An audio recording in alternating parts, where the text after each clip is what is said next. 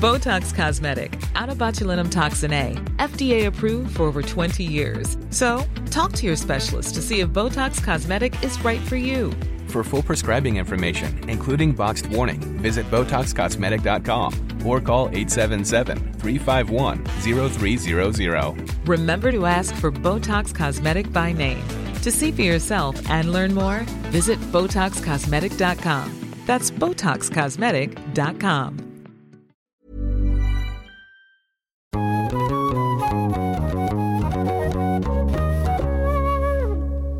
Bonjour à tous et bienvenue dans ce nouvel épisode hors série de Jeans Podcast. En France, la devise de liberté, égalité, fraternité est plus que jamais mise à l'épreuve dans un contexte de tensions identitaires croissantes et de polarisation des discours politiques. La montée de l'extrême droite et la propagation des haines et violences racistes, islamophobes, xénophobes, notamment envers les migrants, les personnes en situation de précarité et les habitants des quartiers populaires, alimentent un climat d'urgence sociale et morale. Il est donc essentiel de réfléchir à la manière de recréer du lien et un sens commun entre toutes les Françaises et Français, au-delà des clivages religieux ou ethniques. La société française, forte de sa diversité, doit trouver des moyens de célébrer et d'intégrer cette pluralité dans un projet commun basé sur le respect et l'entente mutuelle. La fraternité, la solidarité et le bien commun sont des valeurs fondamentales dans l'islam. Comme en témoigne le hadith du prophète de l'islam, sallallahu alayhi wa sallam, aucun d'entre vous n'est croyant s'il ne désire pas pour son frère ce qu'il désire pour lui-même. Parce que nous avons été atomisés, parce que nous sommes accusés de séparatisme, parce que nos identités sont plurielles, nous manquons pour autant crucialement en France, entre personnes arabes, d'une relation solide, de ce lien indéfectible qui permettrait de soutenir nos frères, sœurs et adelphes qui n'ont pas les mêmes vécus. On manque de ce que j'appelle la solidarité. Alors, l'encouragement de l'amour, de la bienveillance et de la fraternité est crucial. La refondation de notre société sur des valeurs d'empathie et de partage peut constituer un rempart contre les discours de haine et d'exclusion. Alors enfin, nous pourrons créer du commun. Pour y arriver, j'ai le plaisir d'accueillir dans Jeans aujourd'hui Rose Amzian. Rose Amzian dirige un centre de formation et aide les créateurs d'entreprises. Son parcours, de colombe à l'écran, illustre sa détermination à améliorer la vie dans les banlieues françaises. Présidente de l'association Mouvement pour l'émancipation des territoires, elle est aussi éditorialiste politique sur des chaînes comme BFM, CNews et LCI. Connue pour ses prises de position franches, Rose aborde des sujets sociétaux avec pugnacité. Son livre À la force du cœur révèle aussi son histoire, ses origines algériennes et sa vision d'une France diverse et unie. Merci beaucoup ma chère Rose d'avoir accepté mon invitation dans Jeans. Merci Javel. Rose, vous vous battez beaucoup pour la troisième valeur de la devise de la République, la fraternité. On sent le déchirement politique hein, qui prépare le terrain à l'extrême droite. Il y a un déferlement des haines, un déchaînement des violences racistes. Mais ce qui me sidère, c'est que tout ceci n'est pas nouveau. On dit ça sous la forme du constat, sans jamais agir.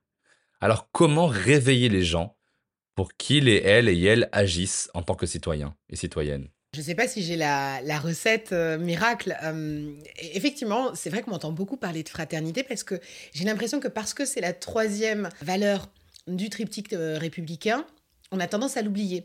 Et puis parce que euh, elle fait peut-être moins écho en nous ou elle nous demande plus d'efforts. C'est-à-dire que la liberté, on est tous prêts à euh, se battre pour notre propre liberté. En réalité, beaucoup moins celle des autres, mais en tout cas la, la, nôtre. L'égalité, on est dans la confrontation. C'est-à-dire que je veux avoir ce que tu as ou en tout cas la même chose que tu as. Et donc on est plus propice à euh, vouloir la même chose et donc on se bat.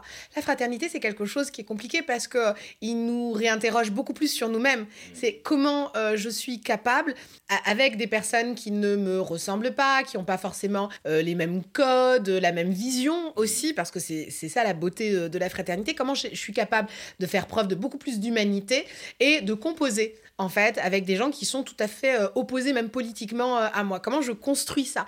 Et en fait, cet effort de construction, il n'est pas naturel quand on est adulte, parce qu'en réalité, quand on est plus jeune, c'est beaucoup plus simple de faire preuve de fraternité. Et donc, je crois que c'est pour ça, euh, indirectement, que je le rappelle systématiquement. C'est pas un slogan, le le triptyque républicain.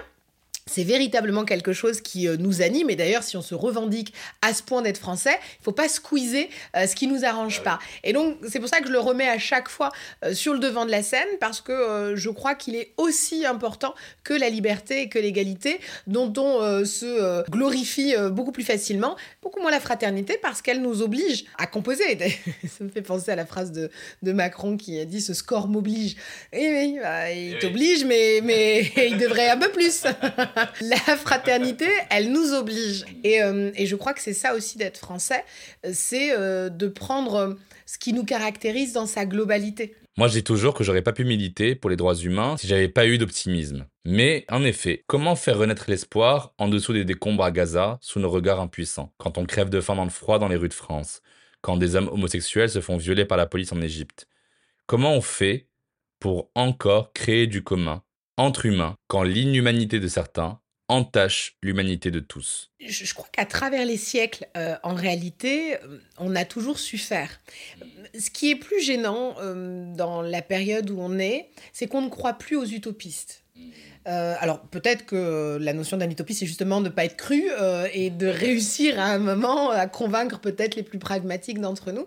C'est parce que euh, on a eu des gens à, travers l'histoire qui ont, qui ont cru en des choses qui les dépassaient, qu'on a réussi effectivement à, avancer en termes de progrès, notamment en termes de, progrès sur les, les questions humaines je, crois, comme, comme souvent, euh, c'est de montrer par l'exemple. Si tu prends par exemple la question des, femmes iraniennes, c'est parce qu'elles ont montré que c'était possible d'enlever leur voile, qu'elles ont euh, fait naître le fait que ça soit possible à un moment donné de se retourner contre l'ordre établi. Ça vaut pour euh, aussi une France qui parfois tombe un peu trop dans la fatalité qui aspirent à vivre dignement de leur travail, qu'on a eu des gens postés sur leur rond-point et qui ont réussi à euh, à ce que pendant un an quasiment, on parle de leur sujet. Donc euh, je crois qu'on montre que c'est possible à partir du moment où on arrête de penser comme euh, on aimerait qu'on pense et qu'on montre euh, qu'on n'est pas d'accord. Et puis surtout que, si, en fait, les, choses peuvent s'arrêter et les choses peuvent aussi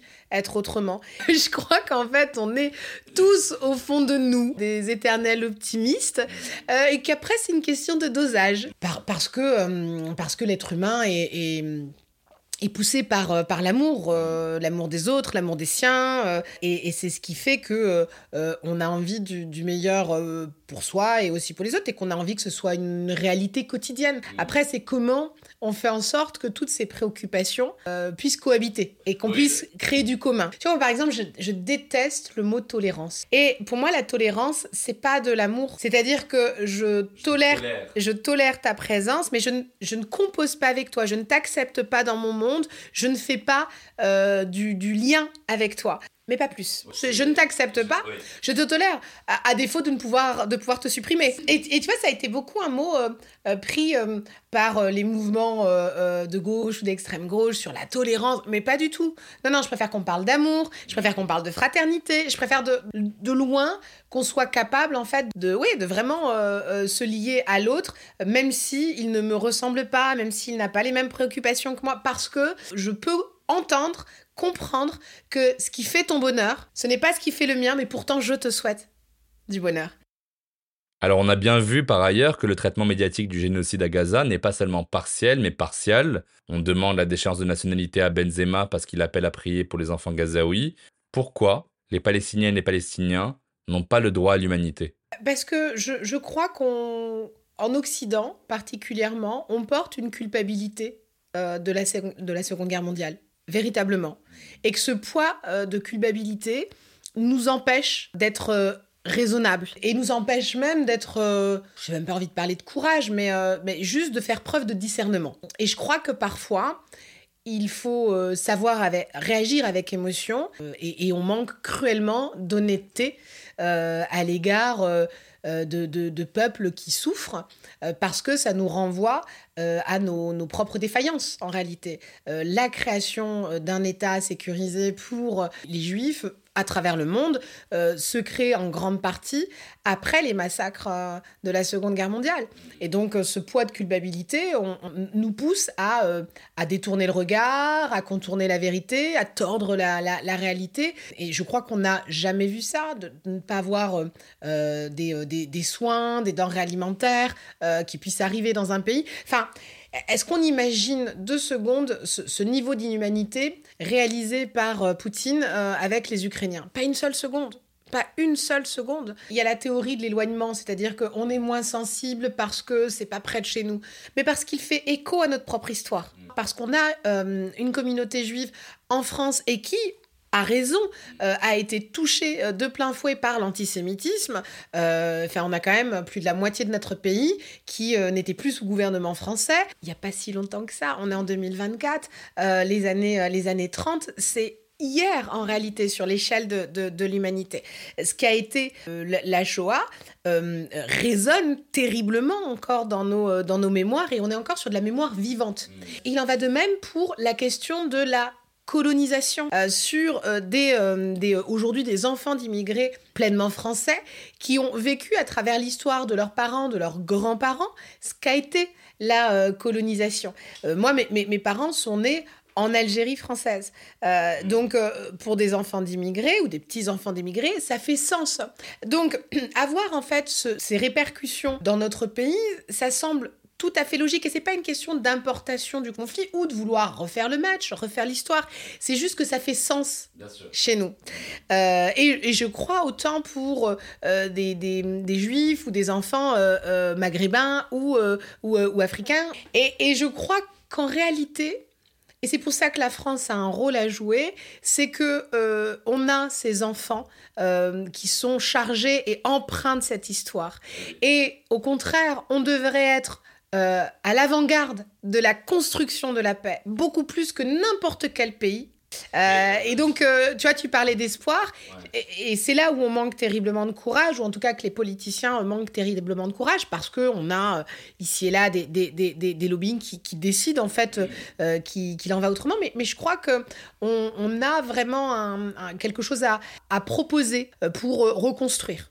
Alors pour les musulmans de France aussi, évidemment, on assiste à une forme de plus en plus décomplexée d'infériorisation et d'infra-humanisme à leur égard, puisqu'il y a quelques jours, un homme a tenté d'incendier une mosquée dans le Finistère alors que les fidèles y priaient, et Gérald Darmanin, encore et encore ministre de l'Intérieur et, je le rappelle, ministre des cultes, ne parle que de dégradation du lieu. Pourquoi c'est si difficile d'accorder aux musulmans la même citoyenneté que les autres Français? Je l'ai dit très souvent sur euh, les plateaux, je crois que l'extrême droite est devenue la boussole idéologique euh, de la politique française.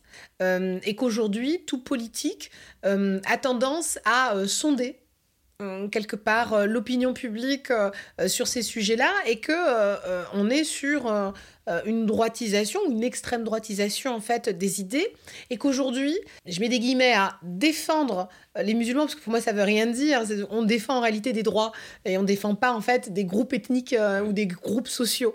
Mais le fait de défendre les droits des, gens qui seraient de confession musulmane, ce, serait...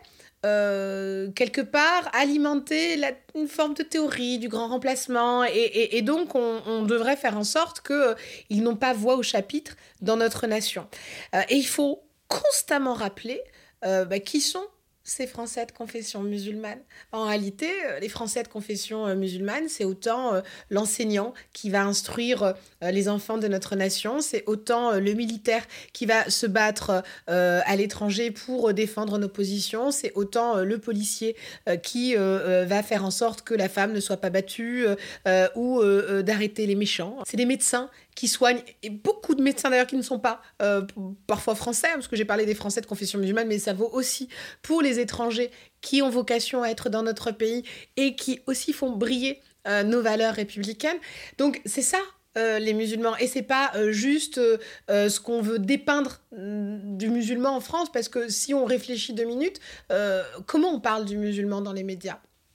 Ça va être euh, le musulman euh, jeune, racaille, trafiquant de drogue, slash délinquant, slash islamiste.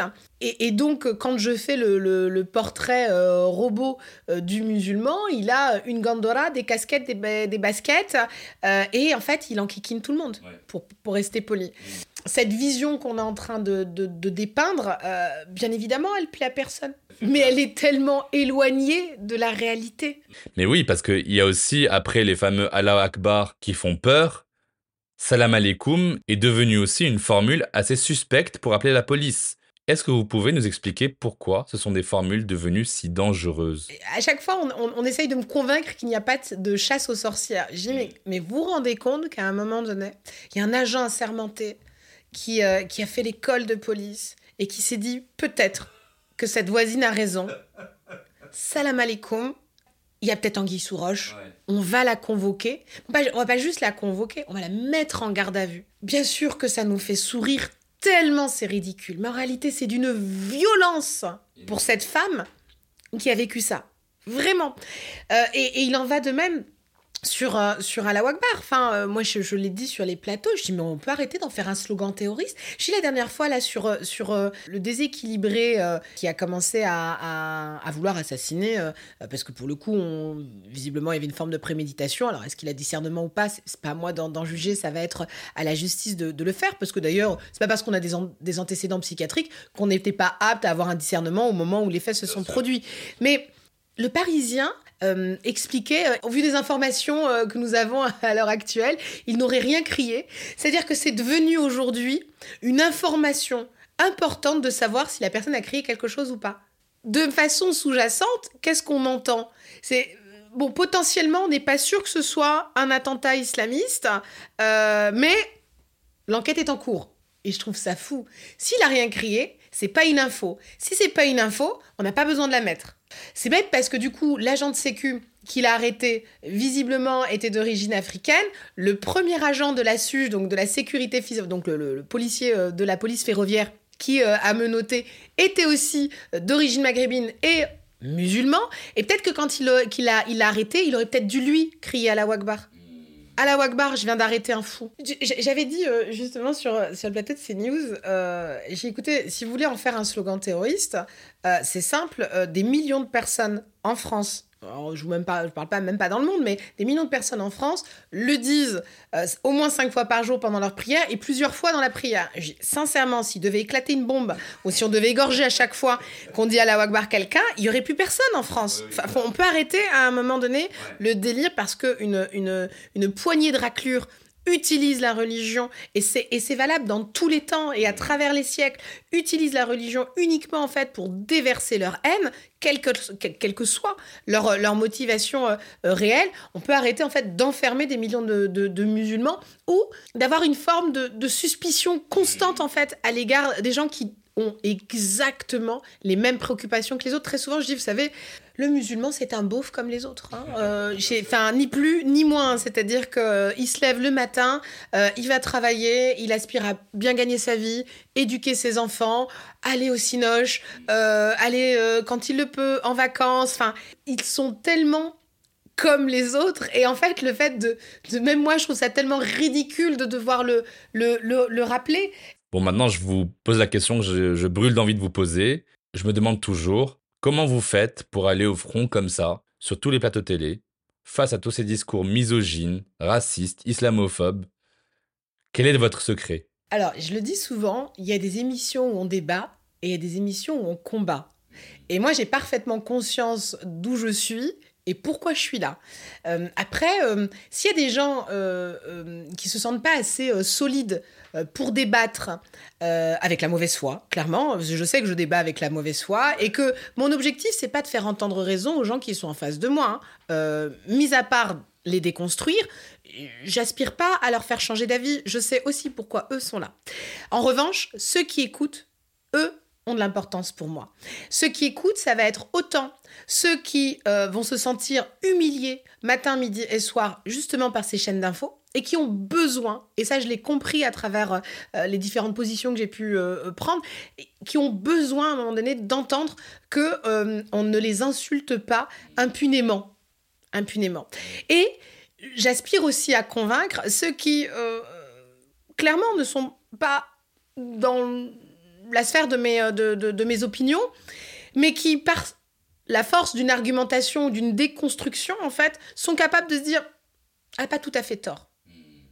Et c'est ça, en fait, l'enjeu, et c'est ça. Et si j'arrive à en convaincre l'un d'entre eux, c'est déjà pas mal. Alors, on l'a dit, c'est super dur de rester serein ou sereine face à des mecs rustres, un brin raciste et sexiste, avec souvent de la mauvaise foi. C'est pas facile pour la santé mentale. Alors, parfois, il faut savoir se retirer pour se préserver. Mais si on se retire trop, on risque d'avoir encore moins voix au chapitre. Est-ce que pour créer plus de communs, on se doit de débattre avec tout le monde? Bah, Certains disent que euh, euh, non. Euh, en, tout cas, aujourd'hui, j'ai encore suffisamment de force pour le faire. Je peux entendre que certains se protègent hum, pour leur santé mentale, par, par manque d'énergie. Et je l'entends tout à fait aujourd'hui, j'ai encore la force de le, faire. Je trouve que c'est nécessaire de le faire. Et parce que, ah, on n'est pas en mousse, clairement. Euh, moi aussi, je rêve d'un monde idéal. Et euh, moi, il n'y a aucun souci euh, pour aller débattre dans les émissions intelligentes. mais en fait, ça sert à quoi d'échanger entre gens convaincus? À dire que parce que toutes les émissions ne se valent pas. Euh, et là on est en train de parler euh, typiquement de, de, ces news. Euh, certaines émissions moi je le dis ça ressemble à un tea time. Ils sont tous d'accord entre eux il n'y a pas d'opposition et ils sont tous là en train d'argumenter. Ah mais oui tu as raison. Toi aussi tu as raison. Ah bah oui j'avais oublié cet argument. Toi aussi tu as raison. Effectivement il n'y a pas d'opposition. On n'est pas sur un débat. D'autres émissions sont un peu plus clash. Alors certains vont vous expliquer que c'est pour le buzz, pour des moments de télé. Ok, certes. Mais qu'on le veuille ou non, ces émissions font de l'audience, diffusent un certain nombre d'idées euh, et polluent euh, aussi parfois la réflexion des Français. Et donc, soit je prends le parti de me dire, ok, je me protège et je me gargarise euh, d'être dans des émissions intelligentes où je suis convaincue de ce que je dis, puis on est entre gens très intelligents à se dire, mais oui, on a tellement raison, c'est les autres qui sont fous. Ouais, ok, mais ça fait pas avancer les choses. Ou alors, je décide de me salir un peu les mains, d'aller au combat, et peut-être de déjà de faire du bien à ceux qui sont euh, pris pour cible et, euh, et puis peut-être aussi d'essayer de convaincre deux trois qui écoutent et qui disent ouais on va peut-être un peu loin quand même. Alors moi justement c'est dans les moments où je rencontre l'adversité de discours qui vont à l'encontre de tous mes principes que je convoque l'aide de Dieu, qu'il me donne la patience, euh, sabr en arabe, qui est un concept très important en islam. Est-ce que vous considérez que vous êtes accompagné par une forme de spiritualité? Je dirais pas ça. Je, pense que c'est beaucoup plus lié à mon histoire, en réalité. Alors, tu vois, si je suis accompagnée, c'est peut-être par tous ceux qui m'ont précédé, mm. tu vois. Forcément, quand euh, je débat, je vais penser euh, à, mes parents, euh, je vais penser à mes grands-parents, je vais penser à, à tous ceux qui font que je suis la personne que je suis. Tu vois, Christine Kelly avait dit une fois dans, dans, dans, dans un échange je, crois que c'était une association euh, euh, protestante qui l'avait invitée, où elle disait qu'effectivement, parfois, elle voit des sujets, elle se dit, mais comment je vais faire? Et puis, euh, elle, disait, Dieu guide-moi, et, puis les émissions se passaient bien. Ok. J'avais fait un magnéto Serge sur ça en disant, mais j'imagine deux secondes si moi, j'avais tenu les mêmes propos. vraiment. Tu vois, en disant. Mais en plus, elle, je crois qu'elle disait que. Euh, limite, ses propos venaient directement de, Dieu, quoi. Et je me dis, mais imagine deux secondes, je dis. Ah, et je sais très bien que ce serait pas passé deux minutes. Et, et c'est pas une question, en fait, de. Moi, je respecte tout à fait euh, sa foi. Et, et si elle le ressent et elle le vit comme ça, moi, je suis OK avec ça. C'est good. Mais je crois quand même qu'on lui autorise le fait de le penser et qu'on ne l'aurait pas autorisé pour d'autres chroniqueurs, présentateurs qui seraient de confession musulmane. On va se parler euh, euh, clairement. Donc, euh, je ne suis pas animée par des vérités religieuses à travers mes prises de position, pas du tout. même si, en un sens, je pense que tout le monde est accompagné par Dieu dans l'absolu, en réalité. Mais ouais, je, crois qu'il y a beaucoup plus un devoir euh, lié aux, anciens, hmm. euh, clairement. Euh, et, je crois que chaque génération porte sa responsabilité. moi, je suis obligée d'honorer les sacrifices qu'ont pu faire mes, mes, parents et mes grands-parents. Et je crois que c'est aussi au rôle des enfants de faire perdurer cette histoire.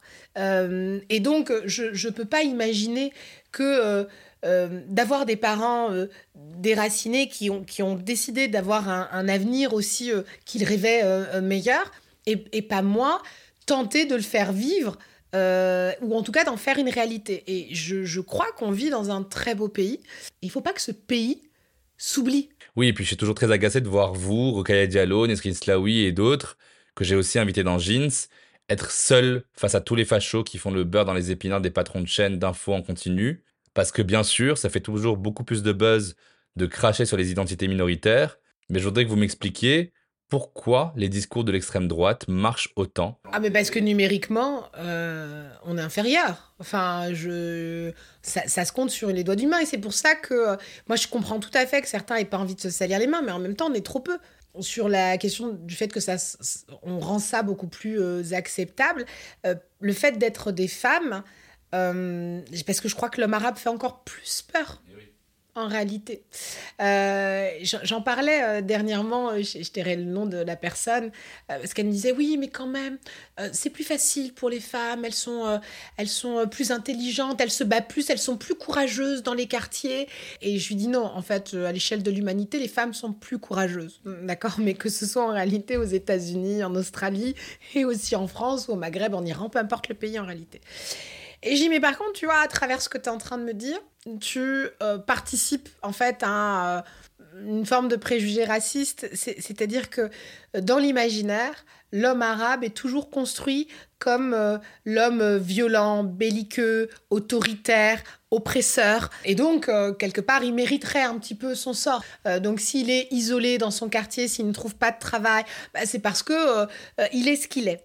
Et la femme arabe, pauvre petite chose fragile, elle est, ou la femme maghrébine, elle est, elle arrive par tout le courage qui la caractérise à défaire les griffes de son père, de son frère, de son mec, de son mari, et elle arrive un peu à s'en sortir avec tout le courage extraordinaire qui la caractérise et à s'émanciper et à devenir un peu des nôtres. C'est ça qu'il y a euh, derrière la différenciation qu'on fait entre les hommes et les femmes d'origine maghrébine euh, euh, ou qui seraient de confession musulmane. Et ça, c'est très, très gênant. Aujourd'hui, oui, bien sûr qu'on recrute plus de femmes, mais parce que, voilà, c'est la version plus, plus douce, plus polissée de la diversité. Petite pause rapide dans notre conversation pour vous parler de Chaheri, notre partenaire du jour, qui célèbre la beauté de tous les cheveux. Chaheri est une marque de soins capillaires qui allie la science de la cosmétique française à la pharmacopée traditionnelle méditerranéenne en revisitant des ingrédients comme la figue de Barbarie. Découvrez leur gamme éthique, naturelle et vegan sur chaheri.com. Reprenons notre discussion. Si on suit la logique sexiste, est-ce que le fait que vous soyez une femme belle, blonde, aux yeux clairs, du nom de Rose, rend encore plus possible votre invitation sur ces plateaux. Que votre discours a évidemment de la valeur, mais que ça aide un peu quand même pour le dimat que vous ayez cette apparence-là. Est-ce qu'il n'y aurait pas là même presque une forme de fétichisation de cette arabité acceptable? Bah en tout cas, elle pique hein, cette caution, hein, parce que euh, certains passent pas un bon quart d'heure euh, quand, j'y suis parfois. Euh, non, mais tu sais, en réalité, j'ai exactement... c'est très marrant parce que en fonction des du réseau social, les avis sont complètement divergents. Quand je suis sur Twitter, mais c'est Oh, mais virez-la du plateau, moi j'ai changé de chaîne, c'est impossible de l'écouter. Oh, la Rosa Méziane, je zappe. Il y a plein de messages comme ça.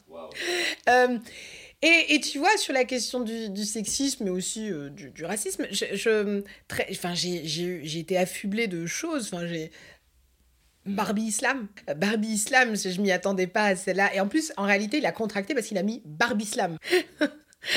Donc, euh, je suis pas sûre que je, la, sois la caution de quoi que ce soit. En réalité, je suis juste une anomalie, euh, je pense, dans toute leur équation. Bah, c'est exactement comme le directeur adjoint du Figaro qui, il y a dix jours, parle de Rachida Dati comme une beurette. Parce que c'est la petite beurette euh, qui a euh, qui est montée dans les échelons, euh, qui a réussi et elle séduit beaucoup. Hein, elle séduit beaucoup. En février 2024, avec zéro réaction des femmes sur le plateau quand même. Hein. Bah, je, je, je, ça a fait beaucoup de réactions sur la toile, mais très peu de la classe politique et très peu de la classe politique de droite. je trouve ça fou Mais c'est parce qu'ils ne voient même pas le problème. Mais, c'est exactement ça. hein. C'est-à-dire qu'ils n'arrivent pas à comprendre à quel point ce mot est chargé de mépris, de condescendance, euh, de euh, sexisme, de racisme. Alors déjà, beurre et beurette, on n'est pas sur la, même chose, premièrement. Même au-delà de ça, quand on dit oui, mais la marche des beurs, ils, euh, avaient... Enfin, ça les dérangeait pas. C'est pas vrai. Non, mais c'est pas vrai. C'est déjà n'avoir euh, euh, échangé avec aucune personne de cette manifestation. C'est pas vrai. Certains euh, réfutaient le fait d'être enfermés euh, euh, dans, dans le mot beurre. Et moi, j'ai toujours trouvé ça, même très jeune, très insultant, qu'on parle de la marche des beurs et pas de la marche pour l'égalité et contre le racisme, parce que c'était ça initialement et qu'on a réduit. Et en plus, il n'y avait pas que des beurs. Il y avait des gitans, il y avait des portugais. Il y avait... Et donc, c'est là où, euh, en plus, on, on vole complètement euh, toute une partie des combats euh, de, ceux qui ont euh, marché en 83. Donc, c'est... Les, journalistes de l'époque avaient travesti parce que certains leaders étaient effectivement d'origine maghrébine. Voilà, on aime le sens de la formule, la marche des beurs. Mais, mais, mais même à l'époque, tu sais, on a, on a ressorti des images de Pépita où on la traitait de petit singe euh, et ça faisait rire tout le monde en fait euh, euh, sur le plateau. Et, et je dis, mais en réalité, je, me rappelle, on, avait fait un débat sur ça sur, sur BFM et, certains disaient oui mais non c'est une autre époque mais vous avez pété les plombs on y est toujours dans cette époque là en fait en réalité on continue en fait à, avoir des propos on a encore des sketchs sur des, des, des Chinois. Je me souviens du sketch de, de Gad Elmaleh et de Kev Adams. Enfin, qui était ni fait ni à faire, qui est, qui qui est plein de racisme, enfin, et ça vaut pas mieux euh, que le sketch de Michel Leb euh, qui joue euh, Laurent Houtan, quoi. Enfin, on se rend pas compte, en fait, des, de la violence de ce genre de posture. Ouais, on, parle du- d'une ministre de la République euh, qui, euh, qui effectivement est, vecteur euh, de beaucoup d'espoir pour, pour certains, qu'on l'aime ou qu'on l'aime pas d'ailleurs, mais ça reste une enfant d'immigrés qui a gravi les échelons, qui a effectivement réussi, qui est deux fois ministre, qui a été également magistrate, et on l'a réduit à la petite beurette hein, qui a réussi.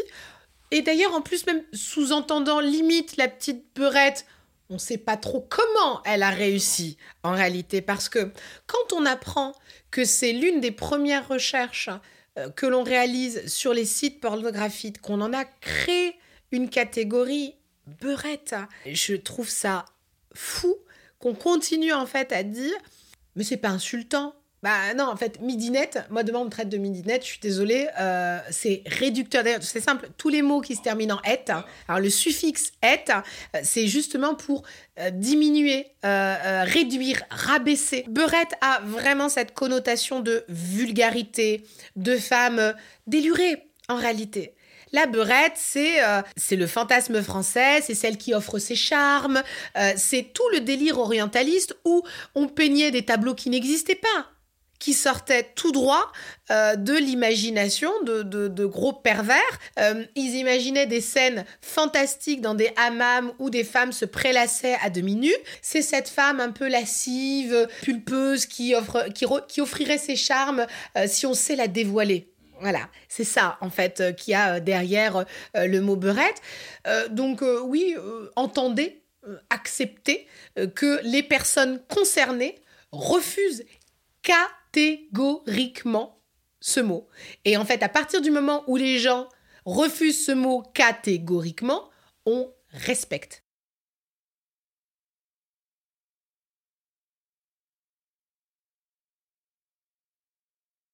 Je suis assez exténué de voir qu'Omar Sy, personnalité préférée des Français, concentre néanmoins toutes les haines quand il s'exprime sur la colonisation, le racisme ou l'islam. Au mieux, on parle de discours victimaires, au pire, on lui somme de retourner en Afrique. Comme si on ne pouvait être autorisé à être musulman en France que si et seulement si on se la fermait sur sa pratique, son opinion, son autre langue et son folklore. Bah, en fait, on, nous aime beaucoup quand on fait des blagues, qu'on marque des buts ou qu'on danse. Là, tout va bien.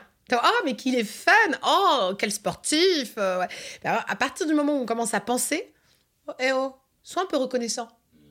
et, et ça, je trouve ça fou. Mis à part euh, quelques, quelques personnalités, ouais, certains veulent pas se prendre la foudre et donc du coup, euh, évitent tous ces sujets-là. Donc, et je trouve ça dingue qu'aujourd'hui, il faille un courage extraordinaire pour prendre, pour prendre position. Mais c'est aussi un peu toute la schizophrénie française, c'est-à-dire qu'on a adoré des balavoines, Coluche, euh, qui pour le coup euh, euh, en envoyait sur la question du racisme, puis en même temps, Coluche il a le droit. Balavoine, il a le droit. Et Omar Sy, non, Mbappé, va marquer des buts, s'il te plaît. commence pas avec tes anges partis trop tôt.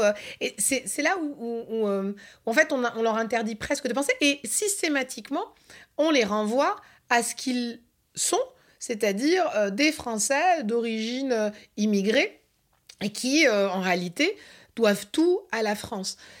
Alors moi, ça me gêne, cette position. moi, j'ai aucun mal à dire qu'on vit dans un pays extraordinaire et qu'en tant que Français et Françaises, on a de la chance, clairement, parce que je trouve qu'on vit dans un beau pays. Mais enfin, si tous ceux qui ont réussi doivent tout à la France, alors il faut accepter que tous ceux qui échouent, c'est aussi à cause de la France. Et, à l'inverse, euh, si on estime que euh, on doit strictement rien à, la France et qu'on s'est fait à la force du poignet, euh, ok, très bien, mais à l'inverse, il faut pas pleurer quand on échoue aussi. Ça veut dire que le curseur, en réalité, il est entre les deux. C'est-à-dire qu'il y a de très belles choses dans notre pays qui font que euh, on essaye de faire en sorte que le pacte républicain soit une réalité et que euh, initialement on tente de donner la même chance à chacun. Euh, la réalité c'est que le déterminisme social n'est pas aussi vrai et qu'il faut se, battre contre. Et de la même manière, bah, il faut aussi lutter contre ses propres barrières mentales. Tu parlais d'espoir tout à l'heure, et ben c'est aussi ça. C'est comment on réussit à se convaincre que bien qu'on soit une femme, euh, un enfant d'immigré, qu'on grandit dans une cité et que euh, on, soit de, de issu euh, de familles modestes, on peut aussi rêver grand, tu vois. Et je crois que notre devoir c'est de travailler les deux, c'est-à-dire que de pousser les, les les différents partis politiques à réfléchir autrement euh, notre pacte républicain et d'en faire une réalité. C'est euh, tout le principe en fait des valeurs, c'est comment on les fait vivre quotidiennement. Et, puis c'est aussi acteurs associatifs, leaders d'opinion, euh, comment on fait en sorte que tout un pan de la population s'autorise à rêver et confirme que c'est possible. Et il y a tout un travail à faire sur les rôles modèles. Donc, donc oui, il y a, y, a y a un vrai discours à, changer et il y a des matrices euh, complètement à, transformer, et en réalité de part et d'autre. Mais oui, c'est toujours troublant en France d'affirmer la fierté de ses racines et de ses origines ethniques. C'est toujours pris comme un affront à la pureté française. Alors je dis toujours en conférence que moi, en l'occurrence, je ne suis pas franco-marocain à 50-50, mais 100% les deux. Parce qu'au Maroc, je parlais français, et qu'en France, je dis miskin. Nos identités métissées sont belles parce qu'on hérite de tellement de richesses. Alors pourquoi cet orgueil mal placé à la française qui veut absolument, via l'universalisme et le laïcisme républicain, faire de nous des Gaulois et des Gauloises? Mais on l'est Enfin, c'est pas le problème, en fait. Euh, ça veut dire quoi être gaulois? En réalité, si être gaulois, c'est euh, euh, reconnaître une partie de notre histoire, bah, on l'est tous en réalité. Après, peut-être que certains, ça les gêne de te voir, toi, Jamel, et d'estimer que tu es gaulois. Euh, mais là, après, c'est une question de, ce qu'on fait en réalité, de, de qu'est-ce que c'est que d'être français. Euh, moi, je crois qu'on a beaucoup dévoyé l'universalisme. Euh, l'universalisme, c'est comment nos valeurs transcendent les différences que l'on peut avoir.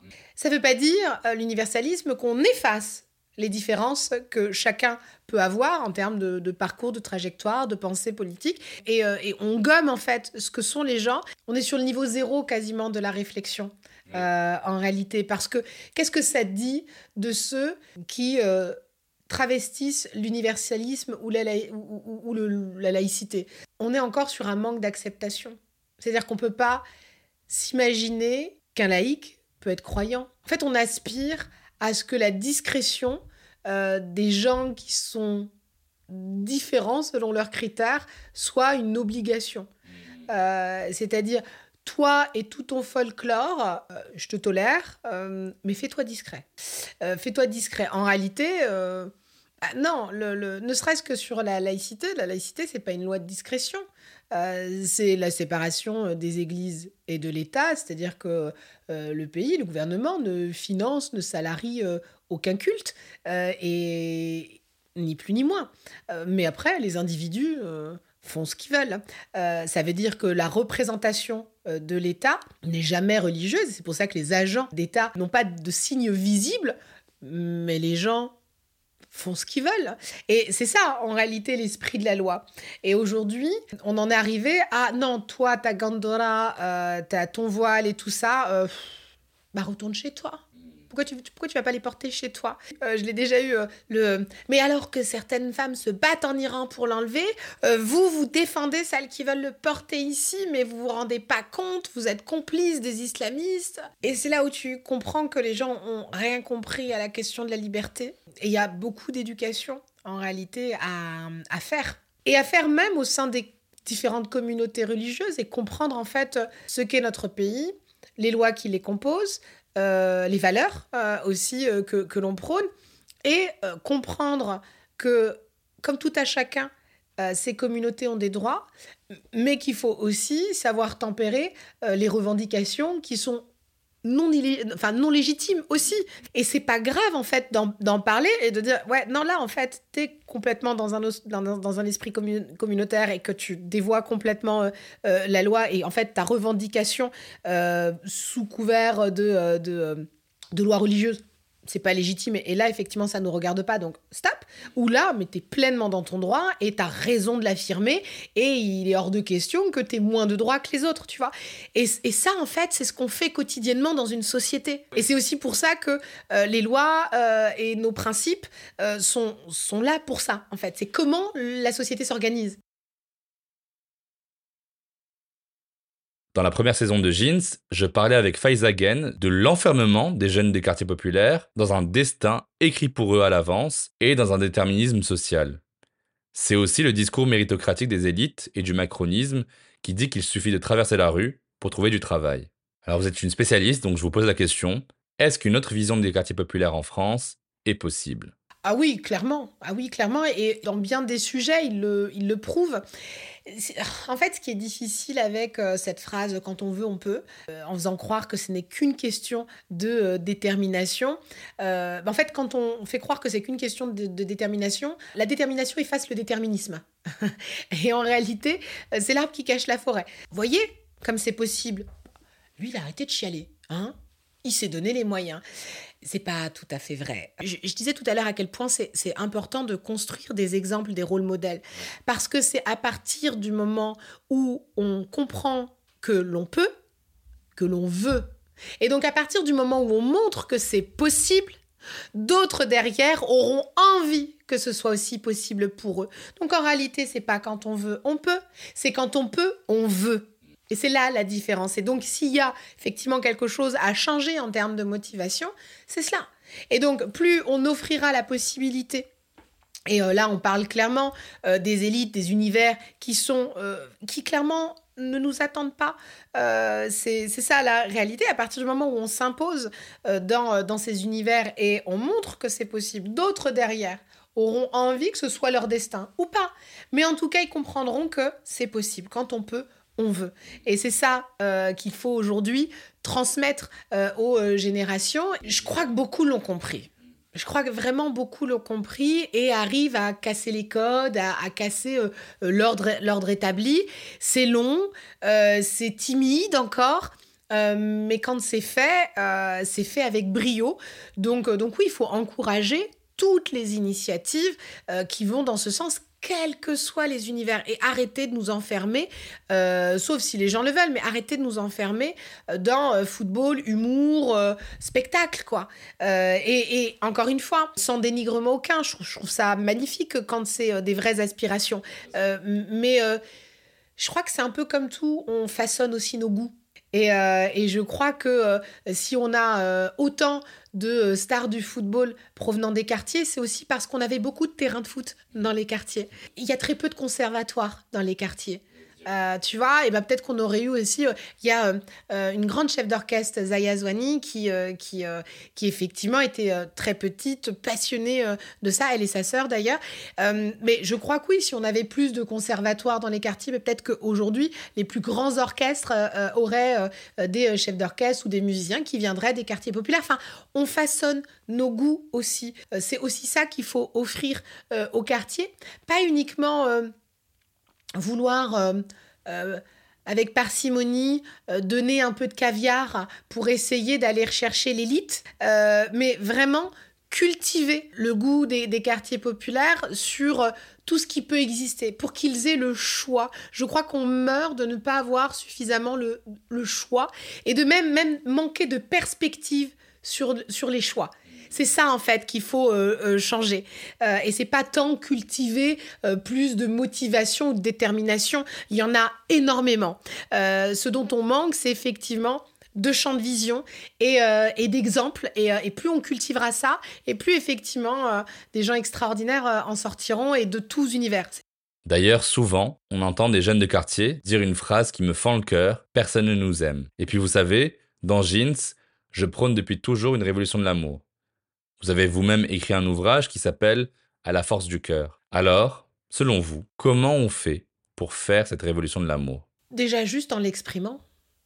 Tu vois, je, ça part de là. Il y a des choses qu'on a besoin d'entendre. Tu vois, et, on n'entend pas suffisamment. On, parlait des, ne serait-ce que des médias. C'est Abdelmalik qui disait qu'un arbre euh, qui tombe fait euh, plus de bruit que toute une forêt qui pousse tous ces millions d'habitants qui, poussent discrètement, bah, c'est eux qu'il faut encourager, c'est à eux qu'il faut dire euh, je t'aime. D'ailleurs, pourquoi je l'ai appelé à la force du cœur? Parce que je crois que euh, moi, ces jeunes-là ont raison. Je le dis, on ne dit pas assez je t'aime à ces quartiers populaires. Euh, et particulièrement les politiques, d'ailleurs, à l'égard des habitants des quartiers populaires. Et très souvent, quand on parle des quartiers, on parle de reconquête de reconquête républicaine. Euh, très souvent, j'ai entendu des hommes politiques, notamment des ministres de l'Intérieur, qu'on allait reconquérir les quartiers euh, mètre carré par mètre carré.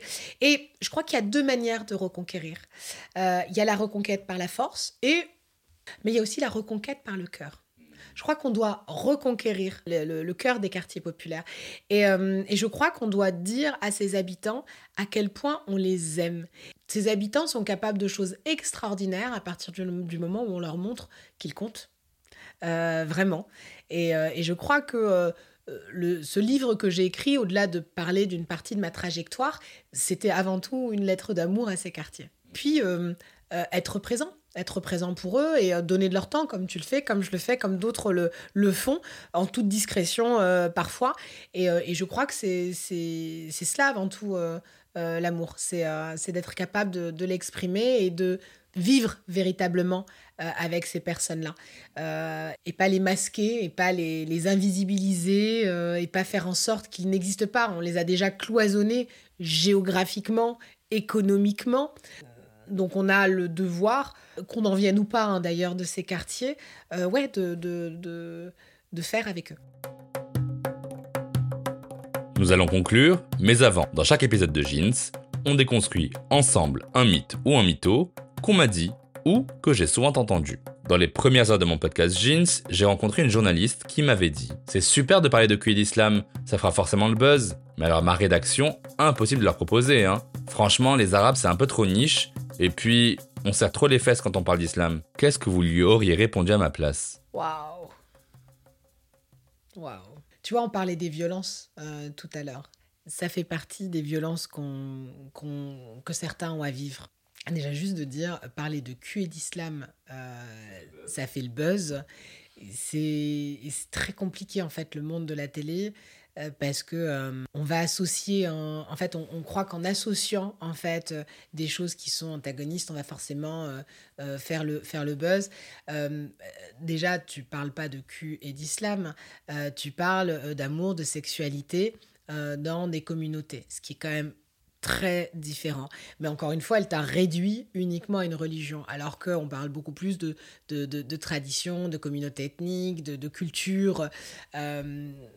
Mais bon, c'est euh, parce que les Arabes, c'est que l'étiquette euh, musulman, et puisque la, religion nous interdit euh, tout, comme si on ne pouvait pas parler d'amour quand on était de culture arabe ou maghrébine, parce que c'est ça en réalité. on n'a pas de statistiques ethniques, mais 7 millions de musulmans, c'est une grosse, grosse niche quand même. Hein, on n'est pas sur une nichette. Hein, on est quand même sur une grosse, grosse niche. Moi, je dois dire, ça, ça se tente quand même. Il euh, y, a quelques abonnés à prendre quand même.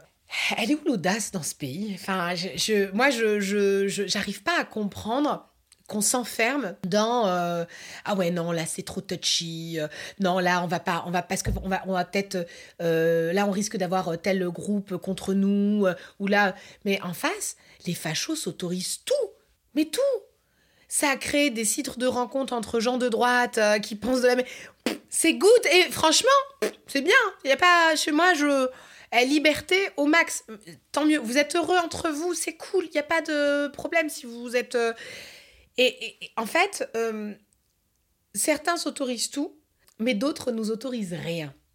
C'est ça, moi, qui me gêne. Il n'y a plus d'audace, il n'y a plus d'envie. On n'est que dans le, dans le calcul de euh, ce que ça va me rapporter, ce que je vais pouvoir. Alors, ok, je vais actionner ce bouton parce que là, je vais. Alors, si c'est un bad buzz, ok, mais euh, est-ce que j'ai plus à perdre qu'à gagner? Ok, à un moment donné, quand est-ce qu'on fait des choses juste parce qu'on kiffe et qu'il il y a peut-être des choses qui vont avoir du sens derrière tu vois? Et est-ce qu'on peut arrêter de laisser ça aux micro-chaînes euh, que peu de gens regardent, tu vois, ou de trucs un peu trop élitistes? Et est-ce que euh, euh, on peut pas aussi faire plaisir au grand public, éduquer le grand public, sensibiliser le grand public à des questions qui les concernent pas directement, mais parce que aussi on peut faire du lien dans la différence et comprendre que euh, la réalité euh, d'une histoire d'amour euh, d'un Égyptien, c'est peut-être aussi la même réalité d'une histoire d'amour d'un Australien ou d'un Français. Et que bah, s'il y a bien quelque chose de fédérateur dans l'amour ou la sexualité, c'est que parfois on peut avoir des comportements humains qui nous ressemblent. Et je trouve ça fou qu'on n'ait pas capté que ça pouvait être hyper audacieux, euh, intéressant, euh, et, que, et, que derrière, il y a des vrais ponts en fait à construire à travers, à travers ce sujet. Et c'est peut-être comme ça qu'on crée du commun. Merci beaucoup, très chère Rose, d'avoir répondu à mes questions.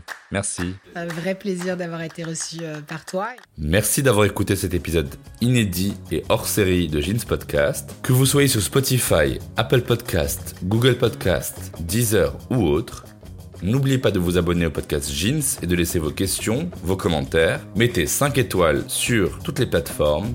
Abonnez-vous au compte at jeans-du-bas podcast sur Instagram. Poursuivez votre écoute de Jeans avec tous les épisodes disponibles. Partagez autour de vous, car il y a sûrement quelqu'un quelque part qui a besoin de ce message d'amour et de paix. A bientôt dans Jeans Podcast.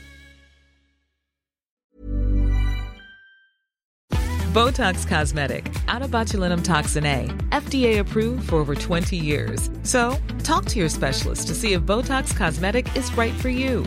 For full prescribing information, including boxed warning, visit BotoxCosmetic.com or call 877-351-0300. Remember to ask for Botox Cosmetic by name. To see for yourself and learn more, visit BotoxCosmetic.com. That's BotoxCosmetic.com.